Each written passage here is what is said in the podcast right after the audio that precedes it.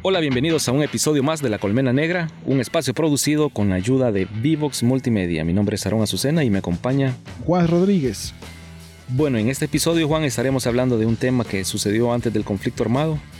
Precisamente estaremos hablando de una época oscura en el país, una época en la cual se buscaba una financiación de parte de grupos que estaban en contra de las políticas de gobierno de la fecha, ¿verdad? Así es, eh, vamos a hablar en específico de la etapa o lo que pasó durante el siglo XX, eh, acá en El Salvador, que vivió una serie de acontecimientos que marcaron su historia. Y bueno, en este caso en particular vamos a hablar de los secuestros que se dieron previo al inicio del conflicto armado, en donde las familias de las víctimas sufrieron en carne propia eh, lo que viene a ser este tipo de acontecimiento. Es así como nosotros, la Colmena Negra, eh, vamos a estar en este capítulo ahondando eh, la perspectiva de las víctimas, eh, las cuales sufrieron este terrible hecho y bueno, que marcaron prácticamente una cicatriz en sus vidas y en la historia de Salvador.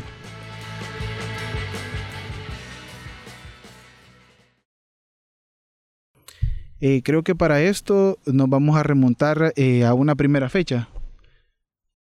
Sería eh, el acontecimiento del 11 de febrero de 1971, si no me equivoco. Sí, sí, sí. Tenemos que, en, según los registros y información recabada, este fue uno de los primeros secuestros que se dio. Y, cabe recalcar que todos estos secuestros se dieron a, figuras de, de alto poder económico durante los años 70, previo al conflicto armado.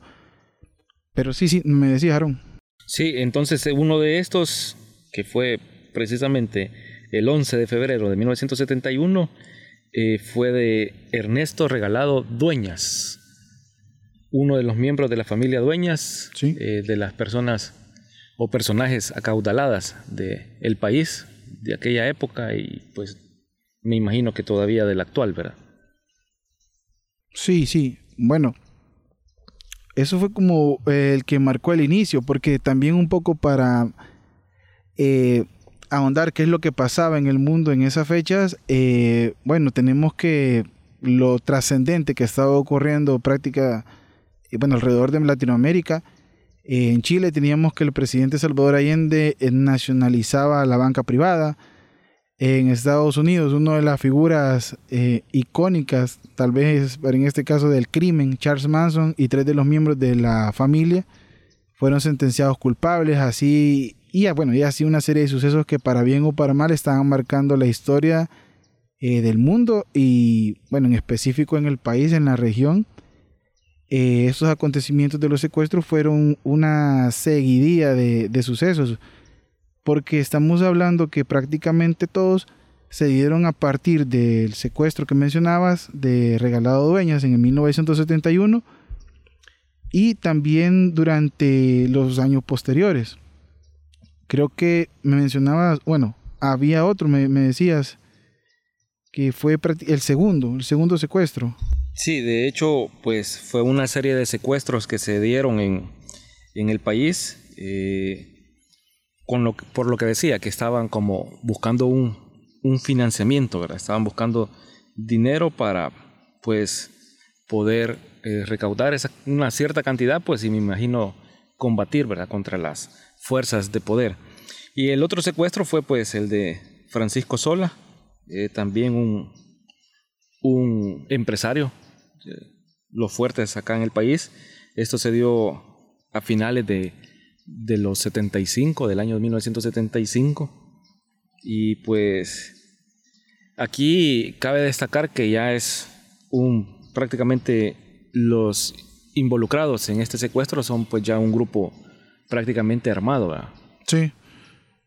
Pero digamos en estos en estos secuestros casi siempre es como bien ha dicho que habían dos, dos fuerzas en conflicto porque la división y la sectorización de, del país era bastante marcada.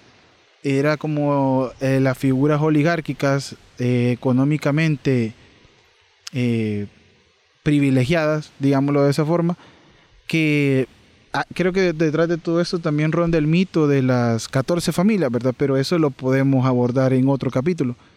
Entonces, esas 14 familias prácticamente eran como digamos el mito, porque tal vez no hay una certeza de datos que nos confirme que hubieron 14 familias que tenían todo el poder adquisitivo y todo el territorio dividido entre ellas, pero se dice que estas 14 familias prácticamente tenían eso, el poder económico y el territorio dividido entre ellos.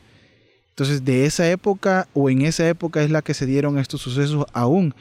Quizá ya como un remanente de ese poder, porque el poder en su momento también se fue dividiendo, porque fueron apareciendo nuevas familias con alto poder económico, pero eh, veníamos de un contexto eh, bastante sectorizado en el que el pobre, el campesino, era siempre el que estaba debajo del yugo eh, y era la mano de obra barata que el rico adquiría y utilizaba.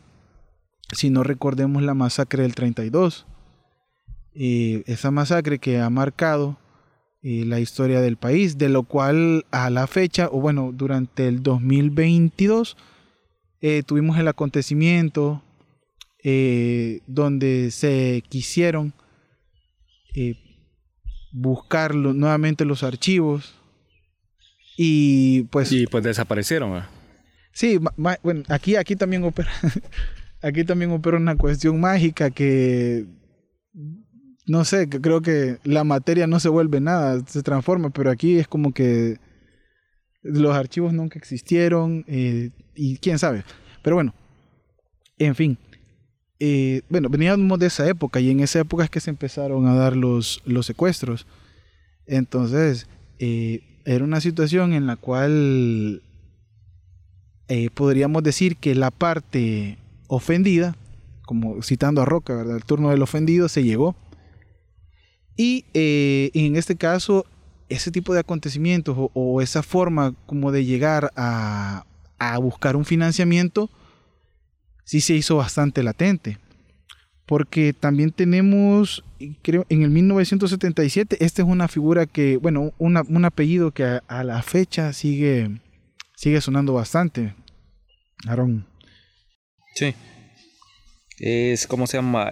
un empresario también, eh, que fue secuestrado y pues no solo bastó con secuestrarlo, sino que también fue asesinado.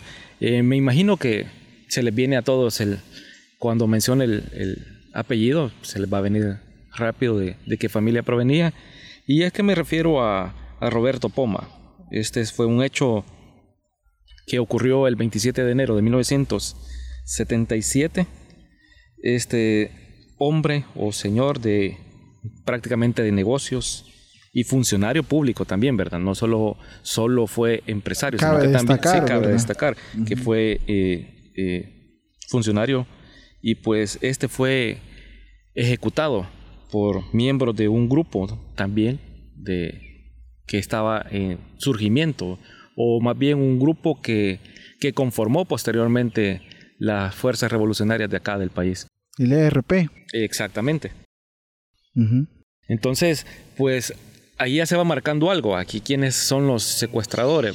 Pues, por ejemplo, el de 1971, pues se dio por un grupo armado denominado la, el grupo, el grupo, que fue un, valga la redundancia, un grupo de personas, pues que tenían algo bien, bien atípico en este tipo de sucesos, ya que pues era un grupo de personas que, que tenían también, que provenían, mejor dicho, de unas familias, pues también que tenían su poder económico.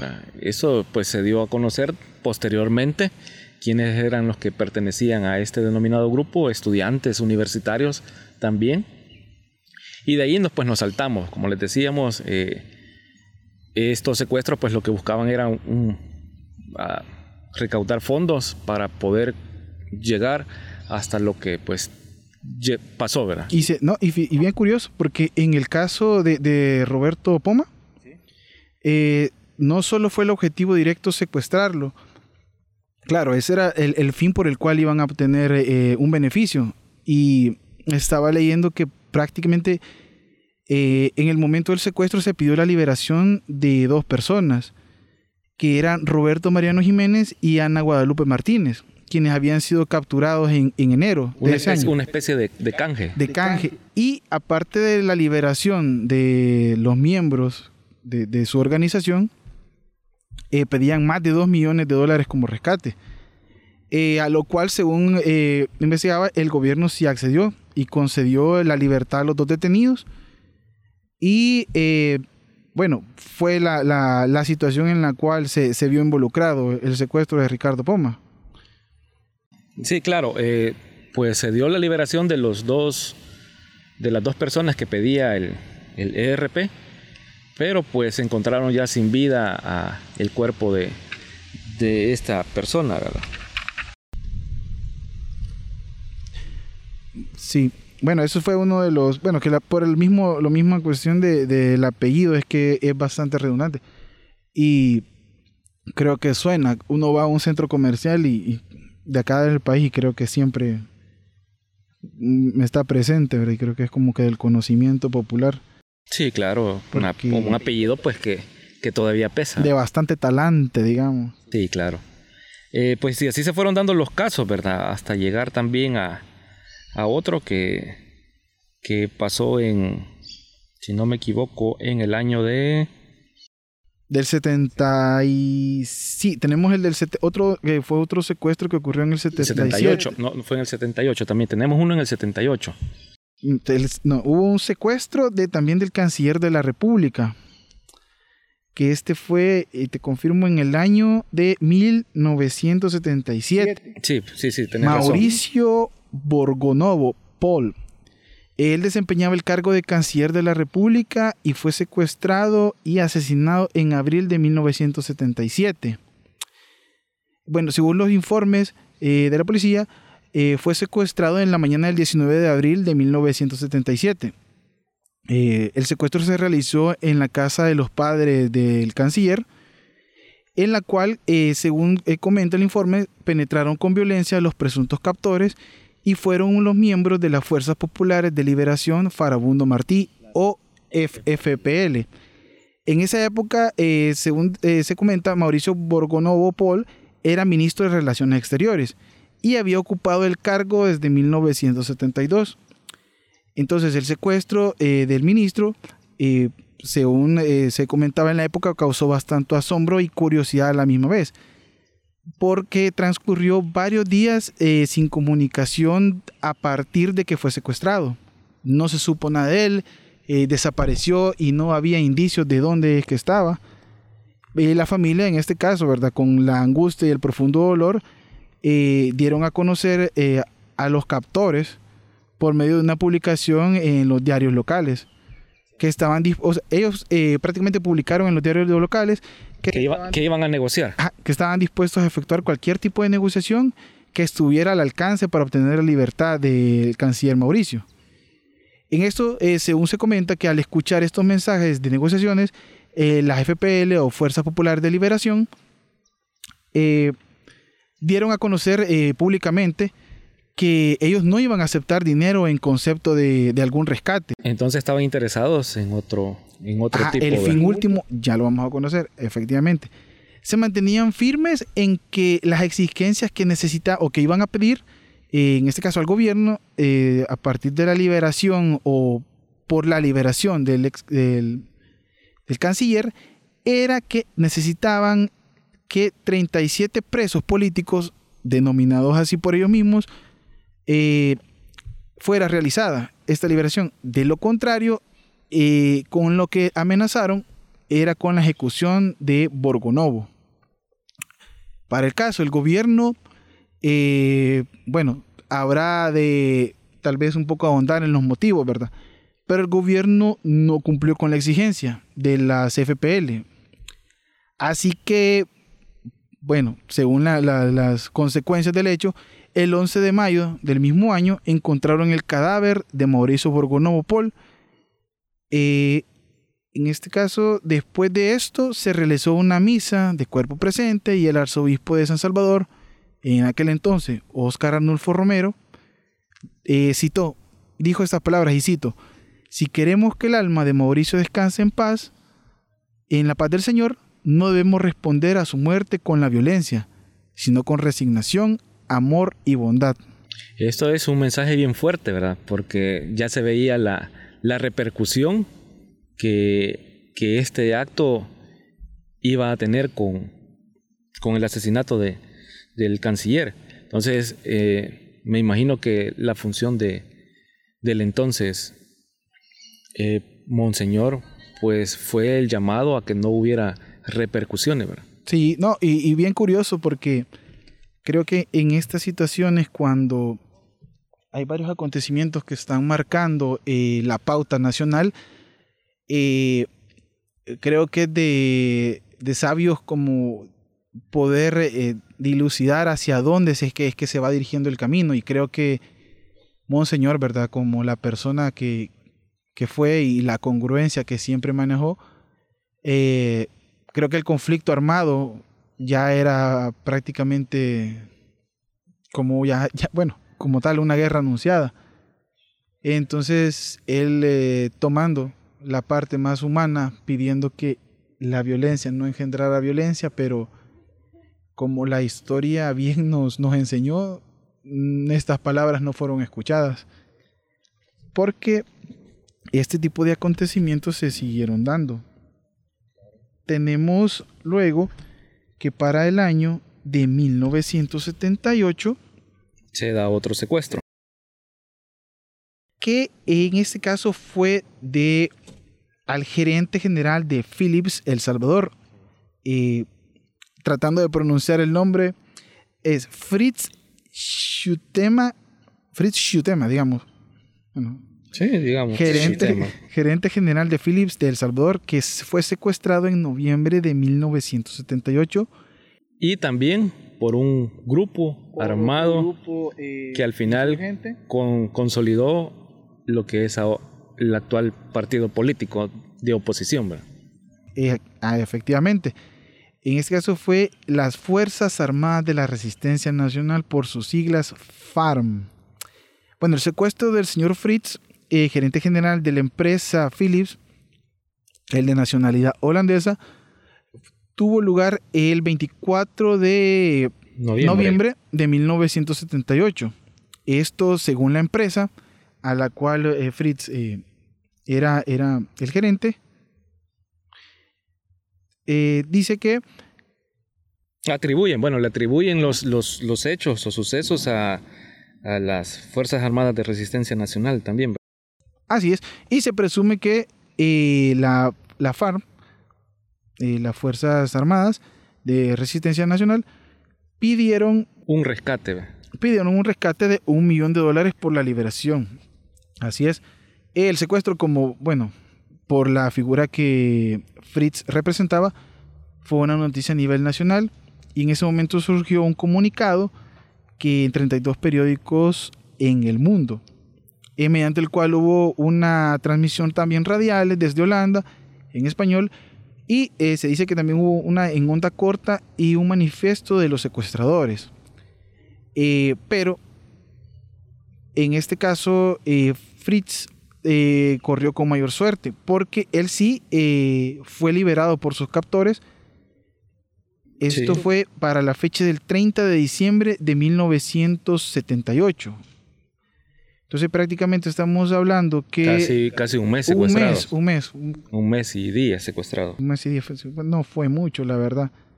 Entonces quizás pesó bastante la figura y tal vez por la... Bueno, que para hacer un rescate y por el tiempo, digamos, el valor de cambio de moneda, eh, decir un millón de dólares sí, sí es hablar de mucho dinero. Pero corrió, bueno, con bastante suerte quizás al saber qué pasó después con él es como eh, por la discreción quizás que se tomó con, el hecho y todo, si no hay mayor detalle.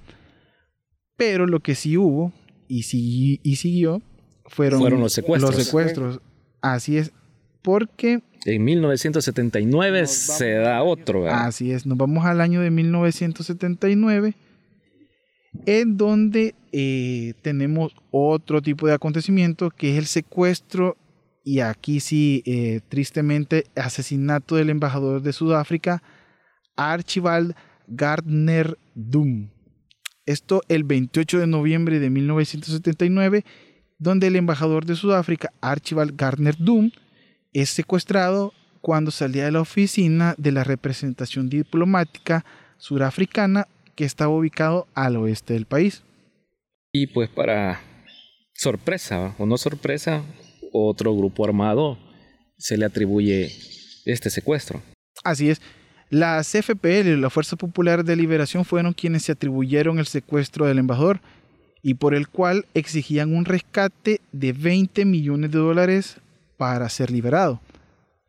Eh, en el caso, Ernesto Rivas Galón, eh, en el reportaje que se difundió, un reportaje especial que se decía Historia de un secuestro político, que fue publicado en la prensa gráfica el 16 de noviembre de 1997, sí, narra de forma eh, un tanto dramática los sucesos acontecidos, ya que el embajador, al parecer, era su amigo personal.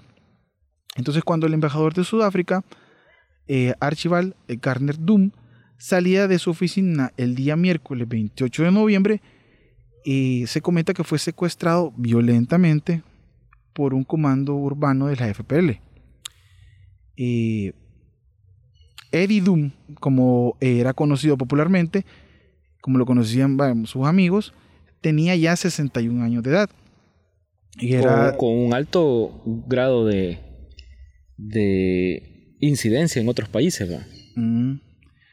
Sí, sí, bastante. Porque estuvo, no, pues no solo fue embajador de, de nuestro país, sino que también estuvo eh, sirviendo como tal en otros lados. Sí, era bastante distinguido en su carrera, eh, porque según comentaba el reportaje, era un diplomático que había tenido incidencias en Nicaragua, Costa Rica, eh, había también servido en Helsinki, Washington, Santiago de Chile y, bueno, y Buenos Aires. Y bueno, me imagino también una carrera bastante destacada en, otros, en otros aspectos. Pero según se comenta también, cuando fue secuestrado, la salud del embajador era precaria y estaba recientemente operado de cataratas de ambos ojos. Además, eh, se dice que padecía una diabetes severa. Como si fuera poco. Como para empeorar el secuestro y la salud. Eh, entonces, eh, surge de parte de las FPL un primer comunicado eh, que tiene como fecha que se publicó el primero de diciembre de 1979, en donde ellos reconocen la autoría del secuestro. Y más tarde, en diciembre, en específico el 6 de diciembre, un segundo, comunicado. un segundo comunicado en donde exigen las condiciones para la liberación. Eh, la publicación eh, fue de un manifiesto de 21 páginas eh, en todos los periódicos nacionales. estos periódicos nacionales fueron del gobierno de Sudáfrica, en donde demandaban la misma publicación en casi 400 periódicos, radios y televisoras internacionales, de más de 110 países en este caso, eso sí, que al inicio y al final de la publicación debían iniciar con el himno del guerrillero. Bastante curioso, ¿verdad? Que ya, ya para entonces ya estaba como bien definido el, camino y la línea que, que el país iba a llevar. Que el país iba a llevar, ya con los grupos insurgentes establecidos y con los fondos quizás que hasta la fecha se habían recaudado por medio, digamos, de los secuestros que ya, estamos, que ya comentamos y por medio también me imagino, otro tipo de acciones. Y pues también a este embajador pues le agobiaba bastante otra, otra situación que era un poco más familiar, eh, ya que se dice que pues la esposa en el proceso de cautiverio del embajador pues estaba, estaba hospitalizada ya que padecía de un cáncer terminal y ahora imagínate esa situación de, estar secuestrado, uno recién operado de los ojos, con problemas de diabetes, y aún sumándole a eso, pues estar pensando en la salud de su, esposa. Entonces, por tal motivo, pues el 31 de diciembre el embajador eh, le permitieron enviar una carta a su esposa, eh, quien estaba pues hospitalizada en los Estados Unidos. Sí. Bueno, eh, tal vez un poco para ir aterrizando, eh, según los informes, la misma angustia y desesperación que había llevado todo el caso del secuestro, se logró con esfuerzos recaudar la cantidad de 1.137.000 dólares gracias a samaritanos eh, alrededor del mundo, se comenta. Entonces la FPL aceptaron la propuesta y se acordó el pago del rescate. Pero, eh, bueno, no pudieron cumplir con las pruebas de que Doom estaba vivo. Eh, y finalmente, el 8 de octubre de 1980, Diez meses después. Diez meses después del secuestro, las FPL emiten el comunicado informando, se señala con un tanto de cinismo y falsedad, que por qué la familia no cumplió las demandas, el embajador había sido asesinado. Uy, bien, bien, bien duro, ¿verdad? Porque por todo lo que estaba viendo la familia, pues incluso con la ayuda de, aquí dice, de samaritanos, pues recogieron una cierta cantidad y pues no fue, no alcanzó lo que estaban pidiendo las fuerzas eh, de las FPL, me parece que eran. Sí, las FPL pues esa fue otra, una de las historias que marcaron también el redondo del país. Y así pues se fueron dando otras situaciones. Porque se dieron, en ese periodo se dieron asesinatos, se dieron eh, intervenciones en diferentes instituciones eh, públicas. Tenemos el caso que quizás ya es demasiado eh, escuchado, pero que es una realidad también el, la, el ingreso de las Fuerzas Armadas a la Universidad del Salvador, que también derivó con consecuencia. Sí, la, intervención a la, al alma mater universitaria. Eh, también se dio el asesinato de alcaldes durante el conflicto armado, eh, se siguieron dando secuestros, asesinan incluso al rector de la universidad y padre del actual vicepresidente de la República, eh, Félix Ulloa. Monjas también fueron asesinadas, eh, bueno, un sinfín de, de, cosas hasta llegar a, a, lo que es la primera ofensiva nacional del país. Ya es un hecho que, que pues se tiene bastante información, una información que también eh, ha ido desapareciendo, ¿verdad? Ya que no se puede tener acceso a, a todos los archivos que el gobierno posee, pero pues esto es parte del siglo XX. Y creo que también eh, la época previa al conflicto armado, por las mismas diferencias que ya mencionamos, sí fue una época bastante convulsa. Eh, recordemos que eh, para ese entonces los niveles de desarrollo, de educación y de oportunidades no eran quizás a, las más adecuadas o las que todos quisiéramos porque siempre, eh, bueno, en el país ha existido esa, esa diferenciación entre el poder económico.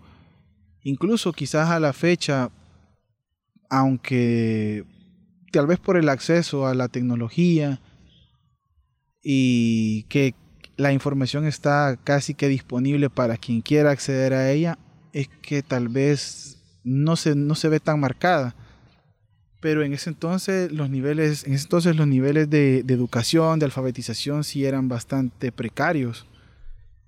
Y creo que la presión y la situación que vivían los menos favorecidos en su momento mm, para mal, digamos, no, no, no debió ser el camino, pero lo fue. Al final se llegó a un conflicto y pues acá estamos narrando lo que lo, que pasó, en, esa época. O parte de lo que surgió en esa época. Claro, porque hubo más cosas. Sí, hubo. Aquí hay una serie de, de, situaciones, historias y acontecimientos para creo que tres capítulos más. Porque es como que lo que, lo que nos marcó en, en la historia. Bueno, yo.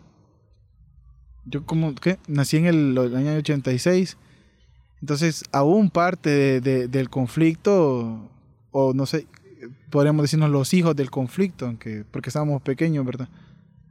pero nuestros padres, madres, sí ya lo vivieron de lleno, ya, o sea, creo que es la... Sí, ya con conciencia absoluta. Con la conciencia total de lo que estaba pasando, ya, según creo que dónde, dónde se vivía, si parte del interior del país o en la ciudad, pero siempre habían como, como esos remanentes de, de que estaba pasando esto, fuera donde fuera, tocaba casi que todas las... Eh, a todos los departamentos de acá del país. Entonces, eh, bueno, historias, historias hay, pero por el momento... Pues creo que vamos llegando, vamos llegando a, hasta aquí. Hasta aquí, a la, digamos, una primera parte que vamos a estar abordando. Lo que, digamos, ya se ha dicho, sí, lo tenemos claro, pero tal vez de otra forma, o las cuestiones ya que son particulares previo al conflicto armado.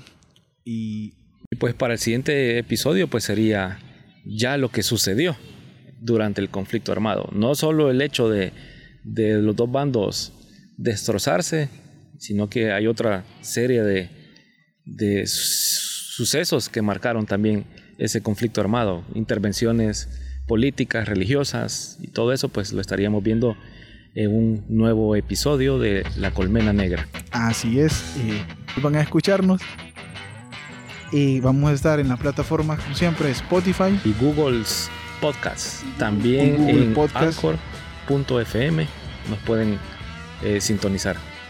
O directamente buscar los links en la página de bboxmultimedia.com. Bueno, hasta aquí entonces nuestro segundo capítulo de La Colmena Negra.